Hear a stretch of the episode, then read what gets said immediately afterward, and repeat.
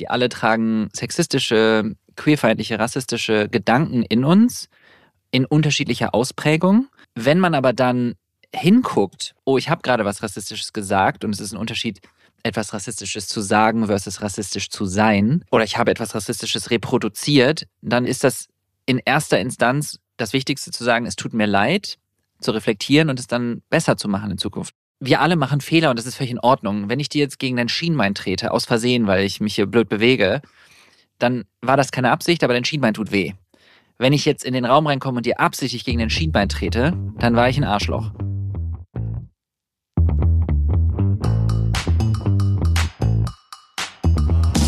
Willkommen bei 5050 bei OMR. Wir sind Kira und Isa und sprechen in diesem Podcast mit unseren Gästinnen darüber, wie wir Gleichberechtigung und eine paritätische Geschlechterverteilung in der Arbeitswelt und darüber hinaus erreichen können.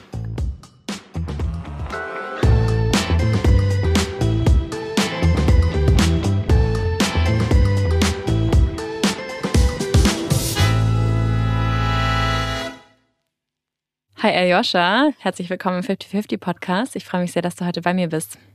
Hallo, herzlich willkommen auch dir und mir.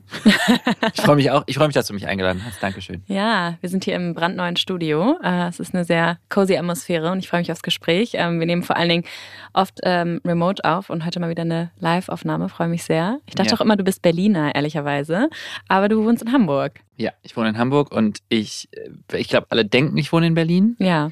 Du bist ah, auch oft da. Ich bin oft da und wer weiß, ob ich da irgendwann auch wohne. Ja. Das weiß man ja nicht. Aber nee, aktuell wohne ich in Hamburg. Ja. Ayosha, du bist Host bei Queer Eye Germany von Netflix. Außerdem bist du Arzt, Podcast-Host von Out and About, Aktivist für Veganismus und Queerness. So viele Titel. Auf diese Themen gehen wir gleich alle en Detail ein. Aber zunächst möchte ich gerne mal von dir wissen, wie du hier ankommst und wie es dir geht. Eigentlich würde ich sagen, heute weniger aufgewühlt als die letzten Tage. Eine leichte innere Unruhe habe ich noch, aber die habe ich immer. Mhm. Mm, und ich war gerade bei meiner Friseurin und danach fühle ich mich immer ein bisschen besser. Weiß ich mhm. auch nicht warum. Das ist so wie so ein kleines, kurzes Wellness-Ding. Bist du erblondet? Also ich weiß Nicht jetzt nicht. aber heute, sondern generell ist das nicht meine Naturhaarfarbe. Ja. Aber heute habe ich nur einen Schnitt und ein bisschen äh, hier Augenbrauen färben und so bekommen. Mhm. Und ansonsten äh, geht es mir was war, das war die Frage, oder? Wie bist du hier angekommen? Wie geht's dir? Mhm. Ja, ich glaube, das habe ich beantwortet. Also du fühlst dich ganz gut, weil du beim Friseur warst, das habe ich verstanden. Ja, das ist jetzt ein bisschen plump gesagt. Ich, äh, Nö, kann man nachvollziehen. Ich finde immer so, mir geht's gut, ist irgendwie so nichtssagend. Mhm. Also ich würde sagen, ich hatte auf jeden Fall schon bessere Zeiten in meinem Leben. Ich hatte auch definitiv schon beschissenere Zeiten in meinem Leben. Aber generell ist gerade so ein bisschen eine anstrengende, aufwühlende Social-Media-Zeit habe ja. ich das Gefühl, weil ich denke sehr viel gerade darüber nach, wie belastend es ist, das Gefühl zu haben, man ist eine Zahl mhm. ähm, und dass der Wert, den ich als Mensch habe, nicht davon abhängig ist, wie viel ich jeden Tag leiste und wie viel ich poste, wie viele Likes ich darauf bekomme.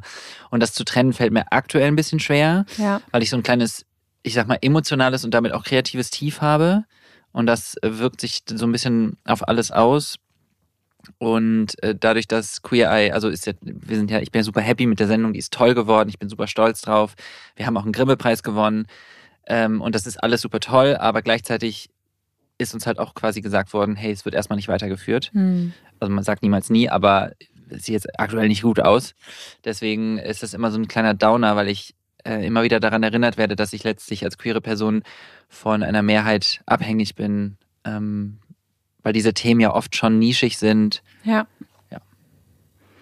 Das war jetzt ähm, sehr eine sehr ausführliche Antwort. Das ist auch absolut in Ordnung. Und ich gehe auch gleich nochmal auf diese Themen zurück. Genau, ich dachte eigentlich, ich öffne dir damit einfach nur ein paar Türen für Fragen. Ja, du hast sehr viele Türen geöffnet, aber äh, ich stelle am Anfang immer eine Frage und die muss ich erst stellen, bevor wir in die ganzen anderen Türen reingehen. Ähm, weil es ist immer so unsere Anfangsfrage und die möchte ich jetzt ungern missen. Und zwar, wann war so bei dir der erste Moment, als du über das Thema Geschlechtergerechtigkeit nachgedacht hast? Oh, Boah, ehrlich gesagt, kann ich, also ich weiß nicht, wie die Leute da gewöhnlich darauf antworten. Aber ich kann keinen genauen Zeitpunkt festlegen, weil das bei mir alles, also all diese Themen mehr oder weniger über einen gewissen Zeitraum so reingeschweppt sind. Hm. Ich weiß nicht, ob es das Wort gibt, aber reingeschwappt. Hm. Also Kann mir Besser. denken, was du meinst, ja. Ja. Äh, das heißt, es ist alles so ein bisschen Step by Step passiert und ich kann mich jetzt nicht konkret an den Zeitpunkt erinnern, ähm, dass ich so dachte an dem Tag, oh wow, heute ist es mir richtig bewusst geworden, weil es jetzt nicht so ein prägnantes Ereignis in meinem Leben war. Mhm. Ich erinnere mich äh, durchaus an eine Situation, in der ich in einem ähm, Supermarkt war, Mhm. in dem mein Hund nicht erlaubt war. Ich habe den auf den Arm genommen, bin reingegangen und habe, weil ich da oft bin, habe gefragt, hey, es ist okay, ich muss nur kurz was holen. Ich halt, halt den, hab den auf dem Arm, der hat keine Haare, Mhm. er ist quasi nackt, äh, weil ich draußen hat es geregnet, es war eiskalt äh, und ich habe auch immer Angst, dass jemand den klaut. Und dann äh, meinten die so, ja, pff, musst du prinzipiell mit der Filialleitung klären, aber eigentlich ist es nicht erlaubt. Und Mhm. dann ähm, meinten die so, ja gut, sonst lass dich halt nicht erwischen, so ungefähr. und dann bin ich rein und dann kam eine Person auf mich zu, weiblich gelesen und Ja. äh, ich, sie meinte so, ja, hier sind keine Hunde erlaubt. Und dann meinte ich so, ich weiß, ich habe gerade mit den Kolleginnen da hinten gesprochen und so, habt ihr das kurz gesagt? Ich weiß nicht mehr genau, wie die Situation war, jedenfalls hat sie gesagt, ach so, ja, aber ich bin die Geschäftsführung, die Mhm. Filialleitung. Mhm. Und ich dachte so, oh, in meinem Kopf war das ein Mann. Mhm. Und dann habe ich danach gedacht, warum habe ich das denn eigentlich gedacht, dass Mhm. das ein Mann war? Mhm. Hm, interesting. Und äh, dann ist mir danach nochmal bewusst geworden, dass ich auch das, also das sage ich ja auch immer, dass wir das alle so krass verinnerlicht haben, alle. Ja. Das war jetzt auf jeden Fall ein Moment, da, da habe ich aber schon über die Themen nachgedacht. Ich wollte einfach nur sagen, dass es so ein Moment war, in dem mir das nochmal bewusst geworden ist. Mhm. Ja, schöne Situation auf jeden Fall. Und ich glaube, so eine Situation, also nicht unbedingt, dass man mit seinem Hund in den Supermarkt läuft, aber, Don't do it. aber ähm, dass man irgendwie an jemand anderen erst gedacht hat, also an einen Mann, äh, gerade wenn es um Führungspersonen geht. Ich glaube, es hatte schon jeder. Ja, spannend. Aber jetzt ähm, möchte ich gerne in diese eine Tür reingehen, die du eben schon aufgemacht hast. Ähm, Queer Eye Germany. Erklär doch mal für alle, die das noch nie gehört haben oder die auch vielleicht gar kein Netflix haben, sowas soll es auch geben. Ähm, was ist Queer Eye Germany?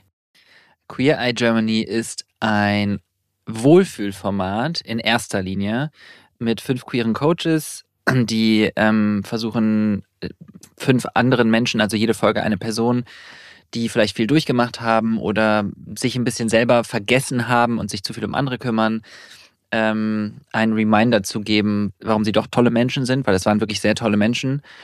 Und dabei gibt es quasi fünf Kategorien von den Coaches. Mhm. Ähm, einmal ähm, Design, das ist äh, die Architektur, also die Wohnsituation, die ein Makeover bekommt. Dann ein Life-Coach, das ist bei uns Leni, die ähm, quasi ja, die Life-Coach-Situation übernimmt im Sinne von mentale Sachen und ne, Coming-out-Geschichten hatten wir zum Beispiel. Dann ähm, Hair and Make-up von Avi, ähm, dann Mode und ich bin für die Kategorie Health, Gesundheit da, also mentale und körperliche Gesundheit. Und wir alle haben quasi einen Tag mit der Person Mhm. und am Ende wird sie überrascht mit quasi, so sieht eine neue Wohnsituation aus. Und es ist jede Folge anders und jede Folge sehr wohlfühlig geworden, finde ich. Hm. Ich habe schon ein paar Folgen geschaut und ich finde auch sozusagen die Energie, die darüber kommt, ist sehr einmalig. Also für alle, die es noch nicht gesehen haben, sehr, sehr empfehlenswert. Du hast eben schon erwähnt, es gibt keine zweite Staffel. Warum? Weil wir in einem System leben, was von Zahlen lebt. Ähm, ich, also was am Ende die Ursache ist, ist schwierig zu sagen. Ne? Ähm, ich glaube, es kann so viele Ursachen haben. Es gibt die tollsten Projekte, die abgesetzt werden. Das sagen die Leute immer, die mich versuchen wollen zu trösten. Und es gibt die furchtbarsten Sendungen, die weitergeführt werden. Ja. Ähm, das ist natürlich auch immer eine Frage der Einschaltquote. Ich bin der Meinung, dass Netflix, Prime, Wow, wie sie alle heißen, die Medienlandschaft mitprägen. Und ich glaube, ein großes Problem, was wir haben, ist, dass die Sichtbarkeit von queeren Menschen innerhalb dieser Instanzen, ähm, die das also entscheiden, oft nicht so gegeben ist. Mhm. Und sondern dass es meist eher ein sich damit schmücken ist. Und wenn es nicht sofort so läuft, wie sie sich das vorgestellt haben, dann äh, heißt es Tschüss. Weil am Ende ist es natürlich bei so einem nischigen Thema und einem Nischenformat so, dass das auch ein bisschen Zeit braucht. Das war bei dem Original von Queer Eye Germany auch so. Hm. Ähm, und ich, ich, ich bin der festen Überzeugung, es hätte ein bisschen mehr Zeit gebraucht, aber das weiß ich natürlich nicht. Ja. Das heißt, es ist für mich jetzt immer leicht auch zu sagen. Ähm, aber es lag am Ende ganz klar an den Zahlen. Die haben gesagt, die Zahlen reichen uns nicht. Und Mhm. wenn die Zahlen nicht reichen, dann was sollen wir dann machen, ne? Und besteht die Möglichkeit, dass ihr das Format ähm, auf einer anderen Plattform nochmal weiterführt? Theoretisch ja, also es darf dann halt nicht äh, Queer Germany heißen, es muss dann Mhm. etwas anders heißen, aber prinzipiell, ich glaube, wir alle hätten Lust, ähm, weil es uns wirklich Spaß gemacht hat und wir glauben auch, dass Sichtbarkeit wichtig ist.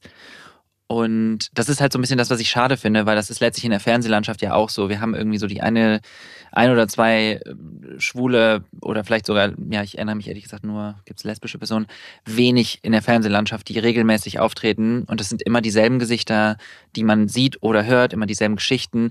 Und das ist nicht die Schuld der Person ähm, unbedingt. Das ist vor allem äh, von den Sendern, die dann sagen, naja, das ist halt eine Person, die kennen die Leute schon, die hat schon immense Reichweite, die bringt halt was mit. Mhm aber dadurch fehlen halt ganz viele andere Perspektiven. Und ich kenne das zum Beispiel auch, dass Talkshow-Formate, die dann gesagt haben, ja, nee, aktuell passt es nicht so, Hm. dass du kommst, weil wir hatten das Thema gerade erst.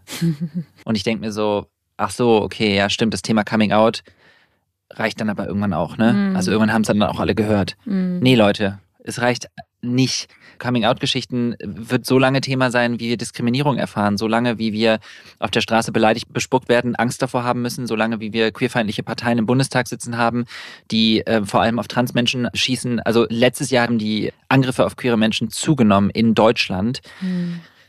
Und ich finde es einfach so schade, wenn Sender sowas sagen, Ja, ähm, weil, again, Zahlen. ja. Und alles, alles in dieser Welt ist nur Zahlen.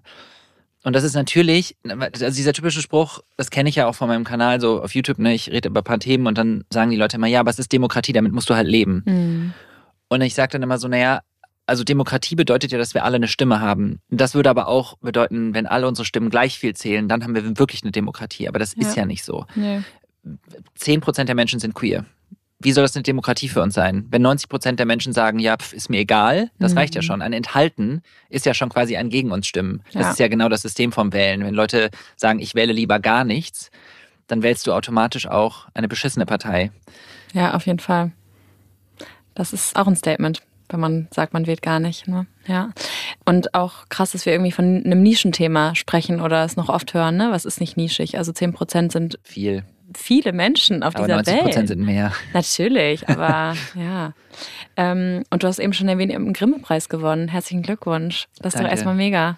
Es ist super schön. Also es war sehr wertschätzend und wunderschön, aber mir, mir ist es ähm, immer noch so ein bisschen schwer gefallen oder mir fällt es immer noch schwer, das so voll zu genießen, Hm. weil ich gerade in so einem Modus bin. Aber prinzipiell ist es total schön und das kann mir jetzt auch erstmal niemand mehr nehmen. Ja, auf jeden Fall. Und was ähm, bedeutet das Format ganz persönlich für dich? Ähm, also es hat für mich einfach erstmal ganz viel Veränderung bewirkt und bedeutet, weil das etwas ist, was ich als kleiner Junge gebraucht hätte Hm. und ich glaube auch immer noch ganz viele Menschen brauchen. Hm.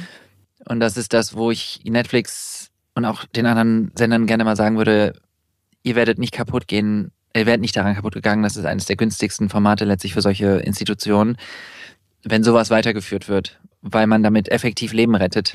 Es hört sich krass an, aber es ist am Ende so. Sichtbarkeit kann Menschenleben retten, weil wir uns gesehen fühlen. Und es ist ja nicht überall Berlin, Prenzlauer Berg, nicht überall ähm, ist die Situation wie in privilegierten Gegenden. Und wenn Menschen sagen, ja, ich habe das Gefühl, das ist gar kein Thema mehr, dann glaube ich, guckt ihr einfach nur weg, Hm. ähm, weil ihr vielleicht selber nicht davon betroffen seid oder nur in einer Blase unterwegs seid, die ähm, euch das halt so spiegelt. Und das Gefühl könnte ich auch haben, weil ich persönlich jetzt auch nicht so viel Diskriminierung erfahre. Hm.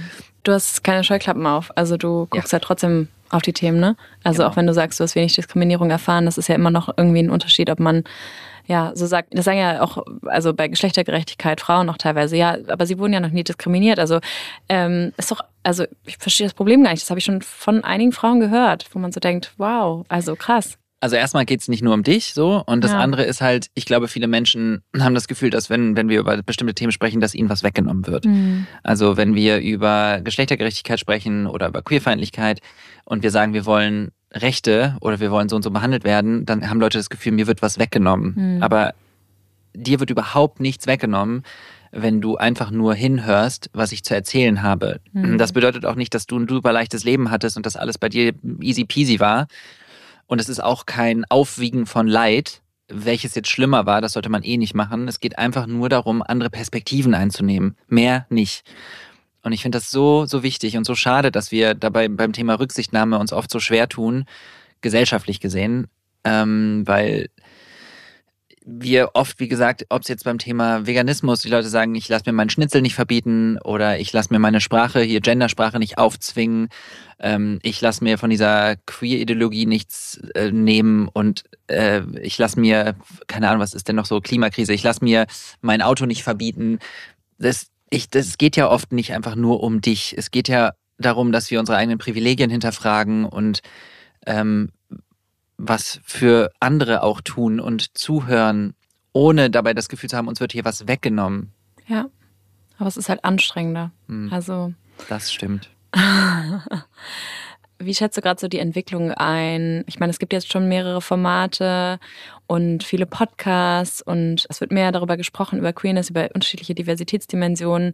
Hast du das Gefühl, wir sind da schon auf einem ganz guten Weg oder fehlt es immer noch an ganz vielen Stellen? Also wie ist da so deine Einschätzung? Ich meine, für uns ist es natürlich irgendwie so ein, wie wir eben schon gesagt haben, ein sehr präsentes Thema, ein Bubble-Thema, weil wir uns irgendwie auch damit tagtäglich beschäftigen, aber äh, so für Otto NormalverbraucherInnen. Also schwierig da pauschal jetzt Ja, Nein zu antworten. Ich glaube, dass für viele Menschen insgesamt die Sichtbarkeit viel besser geworden ist und die Mhm. Situationen oder bestimmte Situationen einfacher geworden sind, weil durch Social Media Sichtbarkeit entstanden ist. Es gibt Foren, es gibt Möglichkeiten, sich auszutauschen, es gibt Möglichkeiten, sich zu informieren über die Themen, was super ist.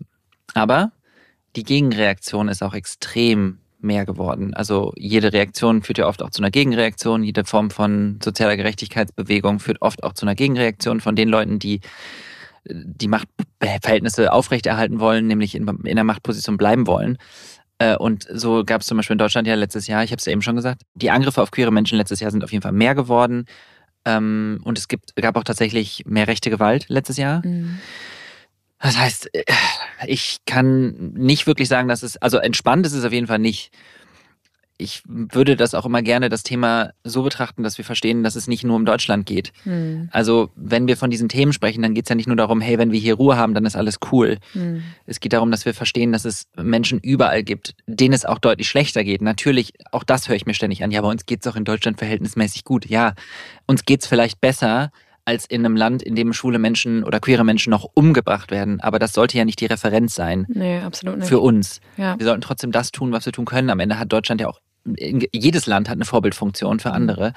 Und wir tun das, was wir hier tun können und müssen so lange laut bleiben, bis es in anderen Ländern auch besser ist. Du hast auch einen Podcast mittlerweile, Out and About, in dem du auch über Queerness sprichst und äh, über Coming Out. Du interviewst da unterschiedliche äh, tolle Menschen, die ihre ganz persönliche Geschichte teilen. Ähm, hast du so ein Gespräch, was dir besonders in Erinnerung geblieben ist?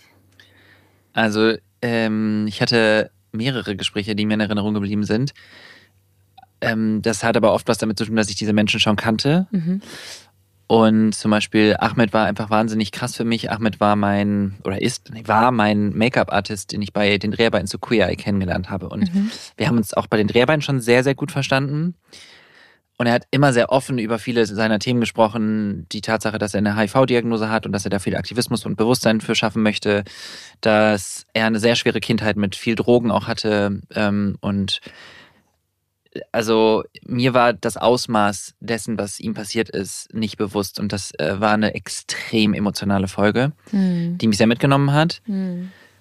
Gleichzeitig ist es immer mit Hoffnung verbunden, weil die Person sitzt ja dann vor einem und hat ja offensichtlich alles geschafft. Und das ist, finde ich, gibt sehr viel Hoffnung. Und die andere Folge, die ich echt cool fand, war mit Maria Popov. Ich weiß nicht, ob du die kennst. Die Ja, hatte ich auch gerade im Podcast. Genau. Und die ist einfach, die hat so eine total, die hat so eine richtig schöne Energie. Ich finde es sehr großes Fangirl, Hammer. Total. Also das war einfach wirklich ein schönes Gespräch und es war einfach so richtig warmherzig und positiv energiegeladen und Ja. gleichzeitig voll schlau, was sie gesagt hat und einfach reflektiert und wir haben uns sehr gut verstanden. Aber es war mit den anderen GästInnen genauso toll. Es waren einfach immer nur andere Gespräche und ähm, andere Themen, andere Themenschwerpunkte. Manche haben mich vielleicht ein bisschen mehr persönlich getroffen oder betroffen, andere weniger. Mhm. Wir haben halt versucht, so viele Perspektiven wie möglich darzustellen. Ja.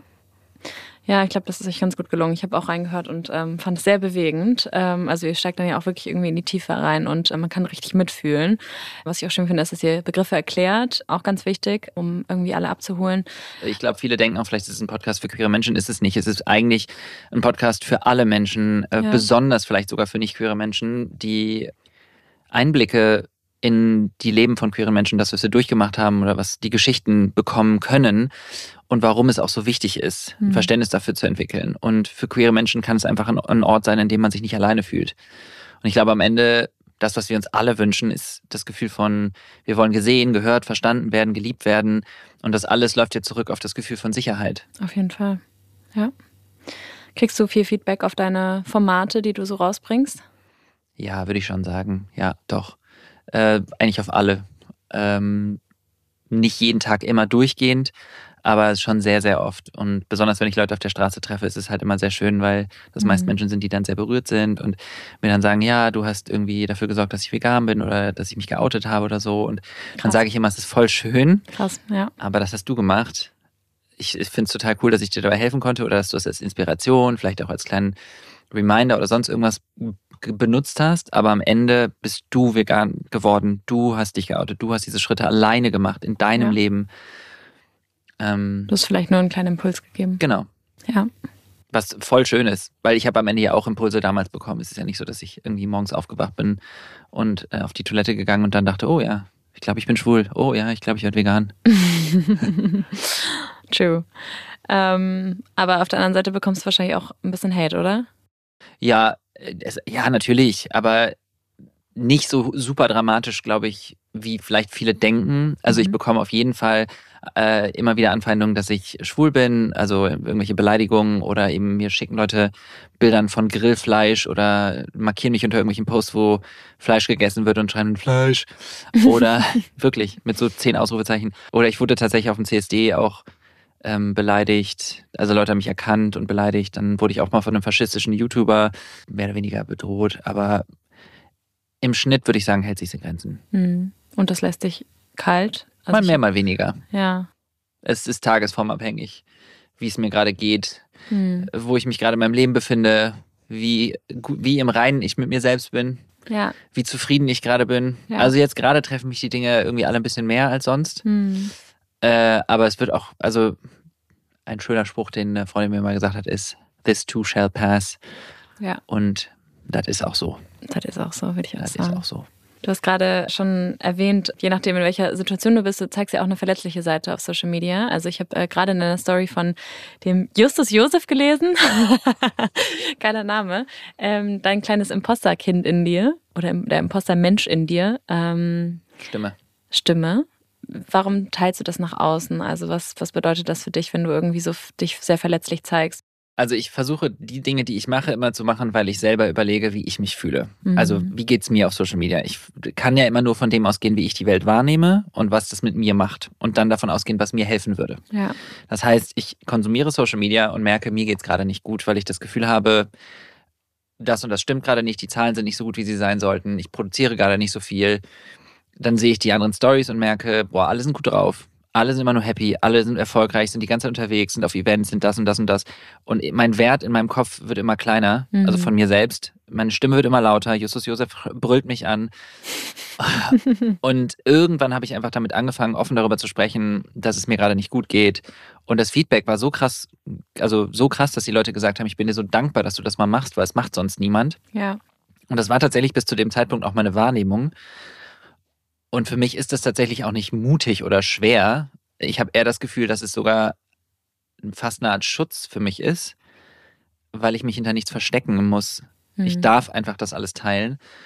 Ich habe zwar manchmal das Gefühl, wenn ich das zu oft mache, dass ich den Leuten auf den Nerv damit gehe, weil ich dann das Gefühl habe, die wollen ja auch zwischendurch mal gute Laune, aber das kann ich ihnen halt nicht geben, wenn es nicht so ist. Ja.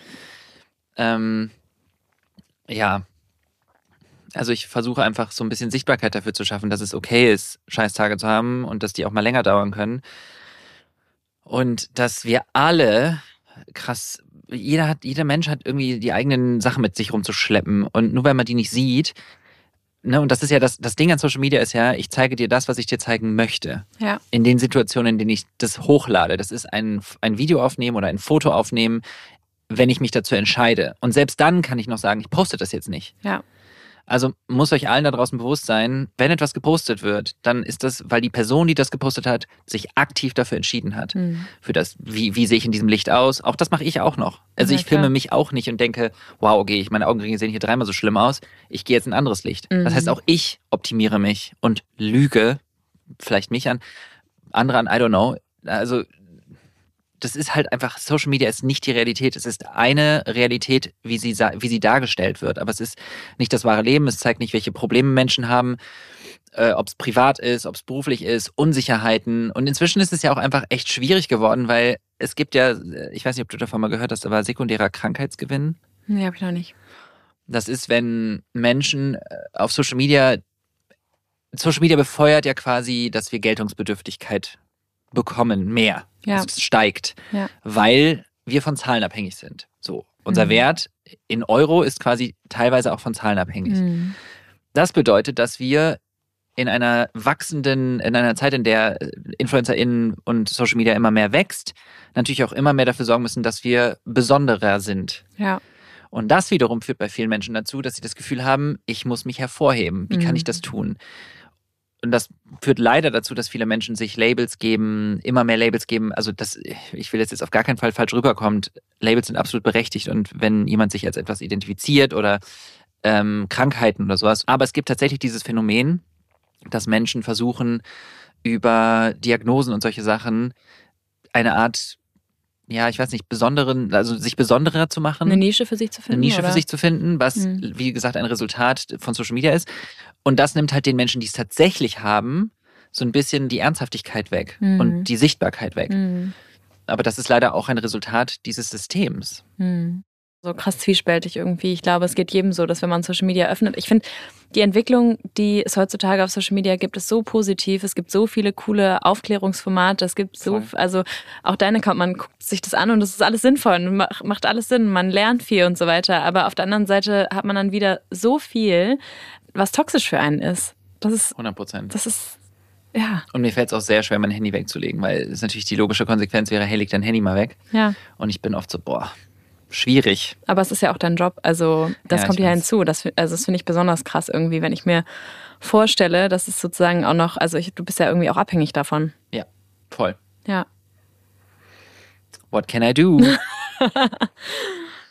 Crazy, crazy. Es gibt Menschen, die von sich behaupten, nicht queerfeindlich oder rassistisch zu sein.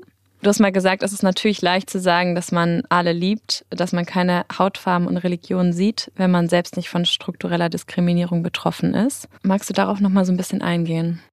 Also bevor jetzt Leute irgendwie die Augen rollen oder sagen, boah, was darf ich denn überhaupt noch? Ist doch cool, wenn ich alle liebe. Das ist alles kein Vorwurf, das ist eine Feststellung, die auch ich für mich gemacht habe. Mhm. Weil eine Zeit lang war es natürlich auch so, dass ich gedacht habe, ja, ich akzeptiere alle Menschen. Ja. Es geht aber gar nicht darum zu sagen, ähm, du bist absichtlich rassistisch, du bist absichtlich sexistisch, sondern anzuerkennen, dass wir in einer Gesellschaft leben, die diese Werte hat und die die uns mit auf den Weg gibt. Das heißt, wir alle tragen sexistische, queerfeindliche, rassistische Gedanken in uns in unterschiedlicher Ausprägung. Mhm. Und wenn wir sagen, ich sehe das alles nicht, dann gucken wir weg und schieben die Verantwortung auf den Rest der Gesellschaft, weil wir dann sagen, ich bin nicht das Problem, die anderen sind das Problem. Mhm. Und das wiederum ist ein Freifahrtschein, sich mit den Dingen nie auseinandersetzen zu müssen, weil ich liebe ja alle. Ich Ja. finde ja alle toll. Ja.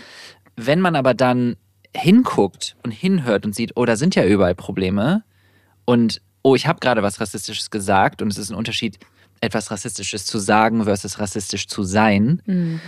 ähm, oder ich habe etwas Rassistisches reproduziert, dann ist das in erster Instanz das Wichtigste zu sagen, es tut mir leid, zu reflektieren und es dann besser zu machen in Zukunft. Nicht zu sagen, nee, ich bin nicht rassistisch, ich, äh, ich weiß das alles von mir, weil wir alle machen Fehler und das ist völlig in Ordnung. Wenn ich Ja. dir jetzt gegen dein Schienbein trete, aus Versehen, weil ich mich hier blöd bewege, dann war das keine Absicht, aber dein Schienbein tut weh. Mhm. Wenn ich jetzt in den Raum reinkomme und dir absichtlich gegen den Schienbein trete, dann war ich ein Arschloch. So. Das ist natürlich ein Unterschied. Also es ist ein Mhm. Unterschied, ob du absichtlich jemanden verletzt oder rassistisch bist oder queerfeindlich bist versus aus Versehen. Aber Ja. in beiden Szenarien bist du ja die Betroffene, die ein kaputtes Schienbein hat. Ja. So. Und das ist erstmal das Wichtigste. Nicht meine Gefühle in der Situation. Nicht, dass ich dann sage, ja, aber es war doch gar keine Absicht. Mhm. Das ist nicht ausschlaggebend. Sondern erstmal, hey, brauchst du ein Pflaster? Es tut mir total leid. Ähm, was kann ich das nächste Mal besser machen? Gut, beim Schienbeintreten ist es schwierig, da jetzt irgendwie Anweisungen zu geben. äh, lernen mal geradeaus laufen. ähm, aber ich hoffe, man versteht so ein bisschen, was ich meine. Es geht, also oft habe ich das Gefühl, dass uns unser Ego sehr viel im Weg steht und dass Auf wir uns sehr schnell Fall. angegriffen fühlen. Aber darum geht's gar nicht. Es geht einfach so ein bisschen darum, das beiseite zu legen, zuzuhören. Wir können alle eigentlich voneinander lernen und das ist eigentlich eine mega Bereicherung. Wenn in deinem Umfeld jemand rassistische oder homophobe Aussagen trifft, ich weiß nicht, ob du mittlerweile dein Umfeld so dir ausgesucht hast, dass es keiner mehr tut, aber ähm, du hast es eben schon erwähnt, jeder trägt Rassismen in sich. Und ich glaube, auch die aufgeklärtesten Menschen stecken Personen in Schubladen oder sagen mal was, was vielleicht irgendwie nicht ganz politisch korrekt ist. Korrigierst du diese Person oder wie gehst du damit um? Also ich erlebe das natürlich regelmäßig, ähm, dass ich zum Beispiel auch bei Podcast-Aufnahmen oder so war und tatsächlich hatte ich es jetzt gerade erst gestern, äh, dass ich bei einer Person war und die meinte dann, also die hat zwar zitiert, aber die hat das I-Wort zitiert Hm. und ich habe dann einfach gesagt, du, ähm, ganz kurz nur zur Info, das äh, sollte man auch nicht mehr zitieren. Das ist genau wie das N-Wort, das sollte man, ah nee, Entschuldigung, was das N-Wort? Das ist das N-Wort, Hm. sollte man auch nicht mehr zitieren. Ja. Ähm, bitte einfach als nicht betroffene Person das Wort nicht sagen. Hm. Und es war ein Raum, Gott sei Dank, in dem quasi keine betroffenen Personen waren. Ähm, aber ich habe dann trotzdem nochmal versucht, das zu erklären. Und ich glaube, es ist wichtig, weil mich trifft das Wort nicht Hm. persönlich. Ähm, aber ich weiß, dass es ganz, ganz viele Menschen extrem trifft und dass es unfassbar schlimm belastet ist. Ja. Und ich breche mir definitiv keinen Zacken aus, aus der Krone, wenn ich eine Person darauf hinweise, und zwar nett, das einfach nicht mehr zu sagen. Hm. Und er hat das auch super gut aufgenommen. Und genauso wünsche ich mir das ja auch, wenn jetzt jemand in den Raum reinkommt und ich nicht da bin und jemand sagt, ähm, boah, was war denn das für eine Schwuchtel? Hm. Dass du dann sagst, ähm, sorry, nicht cool sowas. Ja. Wir brauchen einander als Verbündete. Wir, also das ist halt, wir funktionieren besser, wenn wir zusammenhalten. Und am Ende sind das ja alles Themen, wo es um Gerechtigkeit geht, um Rücksichtnahme. Ja. Es geht nicht darum, anderen Leuten was aufzuzwingen und zu sagen, du bist ein schlechter Mensch, sei jetzt endlich mal ein guter Mensch, sondern hey, hör mal anderen zu, wenn die sagen, dass das verletzend ist, vielleicht sollten wir damit aufhören. Warum ist das so schlimm? Warum beharrst du so sehr darauf, zum Beispiel ein Wort weitersagen zu dürfen? Warum ist dein Recht, das Wort weiter benutzen zu dürfen, was du übrigens darfst, wichtiger als Rücksichtnahme dass, oder die Tatsache, dass es Menschen verletzt, Hm. wenn du dich offensichtlich mit dem Thema noch nicht auseinandergesetzt hast. So, das ist ja meist dann auch der Fall. Okay, das heißt, du würdest dazu appellieren, dass man sagt, äh, auf jeden Fall darauf hinweisen, also egal in welchen Räumen, egal in welchem Kontext. Es wird sicherlich Kontexte geben, in denen das extrem schwierig ist und ich kann niemanden zwingen, aber ich würde mir wünschen, dass wir in jeder Situation, in der es uns möglich ist, aufstehen und sagen, das ist nicht okay. Hm. Und das ist nicht die Aufgabe von Betroffenen. Das Ja. ist auch nochmal wichtig. Das ist halt so, es, weil es bleibt ja am Ende immer wieder an den Leuten hängen und ich kann selber nur aus eigener Erfahrung sprechen. Ich hatte Situationen beim Sport, beim CrossFit, wo Leute laut ge irgendwas gesagt haben von wegen, ja, ähm, ich bin noch, ich bin noch nicht schwul oder was, äh, irgendwie sowas. Mhm. Und das, ich muss sagen, das sticht bei mir in der Brust, wenn ich das höre. Und Ja. das ist ein ganz unangenehmes Gefühl, weil ich natürlich weiß, ich bin schwul und ich weiß, also das wertet mich ja ab. Ja. Es ging darum, dass er weniger Gewichte, also nicht zu wenig Gewichte nehmen wollte und deswegen ja offensichtlich dann nicht schwul ist, weil Mhm. Schwule nehmen weniger Gewichte. Klar, klar ist ja ja. klar. Weiß ja jeder. Aber ich hatte keine Kraft in der Situation, was dazu zu sagen. Das ist halt mein Leben. Und Ja. es ist was anderes, Menschen darauf hinzuweisen, wenn es nicht dein Leben ist, weil du besser dafür einstehen kannst. Ich, es hätte sein können, dass eine Situation ist, wo ich sage, ich fühle mich jetzt gerade richtig stark, aber ich habe mich nicht stark gefühlt. Ja. Und deswegen ist es wichtig zu verstehen, dass wir Verbündete brauchen. Ja. Und Personen aus marginalisierten Gruppen nicht unbedingt die kostenlose Aufklärungsarbeit ständig machen müssen. Korrekt. Ja, wichtiger Punkt. Mir fällt es nur immer wahnsinnig schwer, weil ich ein sehr harmoniebedürftiger Mensch bin, in die Konfrontation zu gehen und es dann auch auszuhalten, Voll. weil letztendlich, also ja, wenn es dann unterschiedliche Meinungen vielleicht auch im Raum sind oder vielleicht auch irgendwie die andere Person es nicht so gut auffasst, wenn man kritisiert wird, weil eben das Ego so groß ist, dann kann es halt mal ja zu einem kleinen Clinch kommen. Also ich glaube, natürlich ist Kontext wichtig. Ne? Wenn du jetzt die einzige Person bist und du fühlst dich nicht sicher in dem Raum, dann solltest du es nicht tun. Hm. Wenn es jetzt aber darum geht, dass du sagst, hey, ich habe einfach äh, keinen Bock auf Konflikt, dann muss man sich halt immer fragen, sind meine Gefühle und die Angst vor dem Konflikt jetzt wichtiger als der potenzielle Schaden, die das auslöst? Weil so, wir müssen ja irgendwann, wir müssen ja vorankommen. Ja. Ich bin auch ein super konfliktmeiner Mensch, ich hasse das. Hm. Ich glaube, was man üben kann, ist ähm, gewaltfreie Kommunikation Mhm. äh, und sagen, hey, ähm, ich weiß voll, dass das, was du gerade gesagt hast, überhaupt nicht böse gemeint war und ich habe das selber vor einem halben Jahr noch gesagt, kannst auch lügen, selbst wenn du es nicht gesagt hast. Einfach nur um das Gefühl zu geben, ich Ja. bin genauso wie du. Mhm. Ich habe das selber noch gesagt. Ähm, ich habe jetzt aber vor kurzem gelernt, dass das wirklich sehr verletzend für viele Menschen ist, auch ne, wenn man das zitiert, egal wie. Ähm, es wäre echt super, wenn du das irgendwie, wenn du da vielleicht in Zukunft drauf achtest. Es gibt auch übrigens auch ein super, super Buch oder eine super Person, von der habe ich das gelernt auf Instagram. Das ist eine Möglichkeit. Aber ich glaube ehrlich gesagt, es ist ja auch immer eine Frage, wer da vor einem sitzt, weil ich stelle mir gerade vor, ich sitze im Bundestag und ich versuche mit der AfD zu sprechen. Also da kann ich ja genauso gut im Ziegelstein sprechen. Das Ja. ist ja, die wollen das ja gar nicht. Ja. So. Die sind ja, die wollen ja die Opferrolle einnehmen Ja. und sagen, wir sind hier, wir sind die eigentlichen Opfer der Woke Culture. Äh, Insofern, der Kontext ist es immer nicht nur, es gibt, es gibt nicht nur eine Antwort. Ja, ja. Nochmal ein bisschen off-topic-Thema, was dir aber natürlich auch sehr, sehr wichtig ist. Und ähm, Mein Hund. dein Hund auch sehr. Mein was hast du Dackel. für einen Hund? Ein Dackel. Ein Zwergdackel. Süß. Wie heißt der? Henry. Henry. Henry war schon mal im Supermarkt auf jeden Fall, wie Henry wir gelernt haben. Ja, Henry hat schon viel erlebt generell. Henry war im Supermarkt. Henry hat kaum Fell. Ist eine kleine süße dicke Wurst. Und wir lieben ihn ganz doll. Ist auch sehr oft in meinen Stories zu ja, sehen. ja. Und wie alt ist Henry? Siebeneinhalb. Mhm. Dein erster Hund? Sweet. Aber es kommt kein zweiter dazu? Nein. Henry reicht. Ja. Sehr gut. Und ist äh, Henry vegan eigentlich? Ja. Ja? Ja. Sehr cool. Was, was gibt's ihm? Äh, nur Efeu. Lecker. Nee, ähm, tatsächlich damals äh, war für mich so ein bisschen ein Kriterium. Ich habe, bevor ich mir einen Hund geholt habe, habe ich gesagt, ich möchte, also ich kann, ich kann dieses System Tierleid nicht mehr unterstützen in keiner Weise. Und ich wusste, ich hatte schon ein bisschen davon gehört, dass es geht, aber erstmal natürlich abgeschreckt, weil man wächst ja auch damit auf, so dass du denkst, okay, es sind halt voll die, voll die krassen Fleischfresser. Mhm. Das sind ja Wölfe quasi, was ich absolut verstehe. Wenn ich Henry sehe, denke ich auch sofort an Wolf. Als äh, mein erster Gedanke geht, ein Riesenraubtier. ähm, aber ich habe mich dann relativ schnell damit, also relativ schnell gemerkt, dass es tatsächlich gar kein Problem ist. Also Hunde sind Misch, also Allesesser, Ja. Omnivore.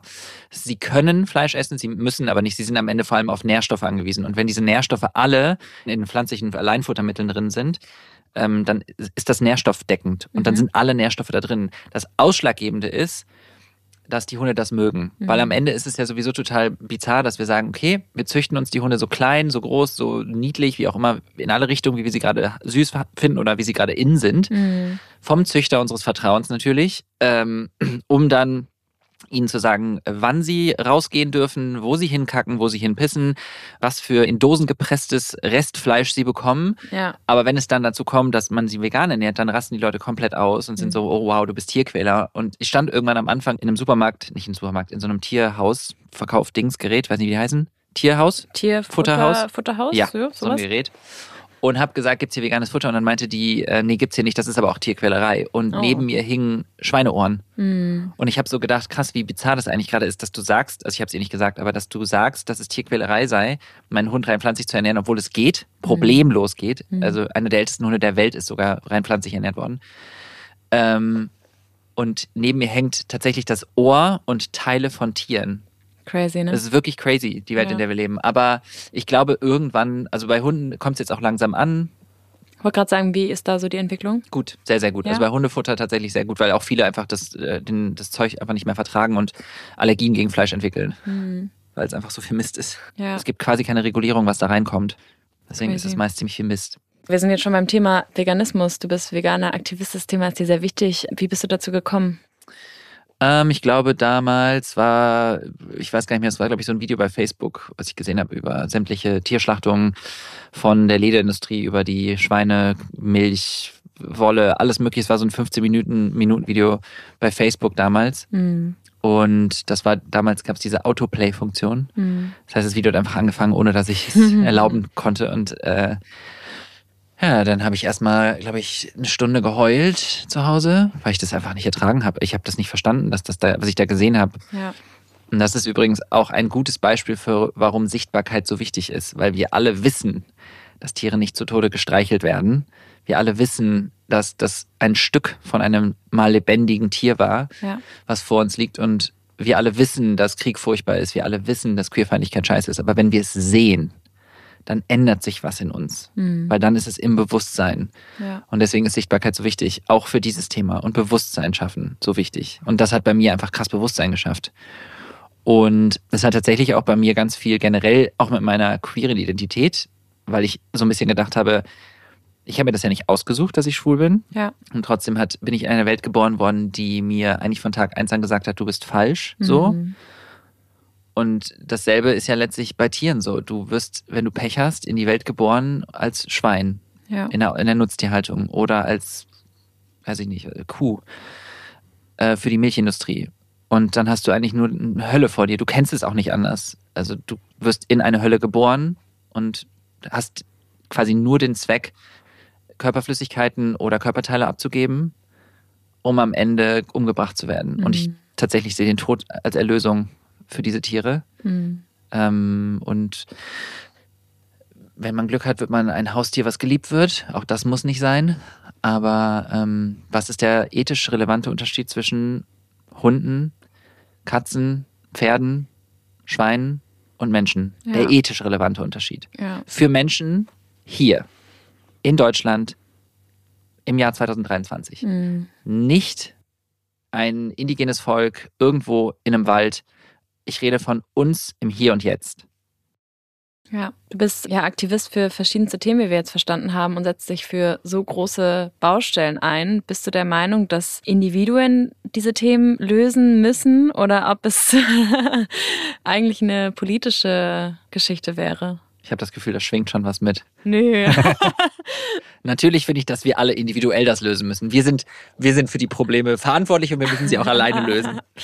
Ähm, also ich, ja, du hast es ja schon so ein bisschen angedeutet, das sind alles strukturelle Probleme und ich weiß ja jetzt auch schon, ich denke immer, weißt du, wenn ich rede, dann denke ich immer schon so, wie können Leute das aufnehmen? Was muss ich noch irgendwas erwähnen, was den Leuten direkt etwas vorwegnimmt, dass sie sich nicht angegriffen fühlen, dass es nicht darum geht, ihnen einen Vorwurf zu machen, dass, ja. weil die meisten, die zuhören, werden wahrscheinlich nicht vegan sein.